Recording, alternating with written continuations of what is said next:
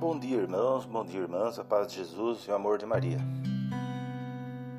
A fé é a virtude teologal pela qual cremos em Deus em tudo o que nos disse e revelou, e que a Santa Igreja nos propõe para crer, porque é, Ele é a própria verdade.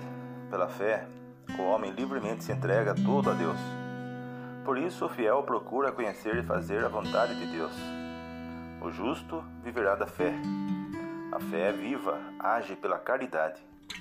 O dom da fé permanece naquele que não pecou contra ela, mas é morta a fé sem obras.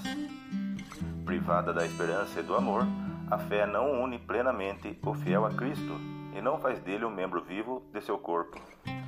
O discípulo de Cristo não deve apenas guardar a fé e nela viver, mas também professá-la, testemunhá-la com firmeza e difundi-la Todos devem estar prontos a confessar Cristo perante os homens e segui-lo no caminho da cruz, entre perseguições que nunca faltam à Igreja.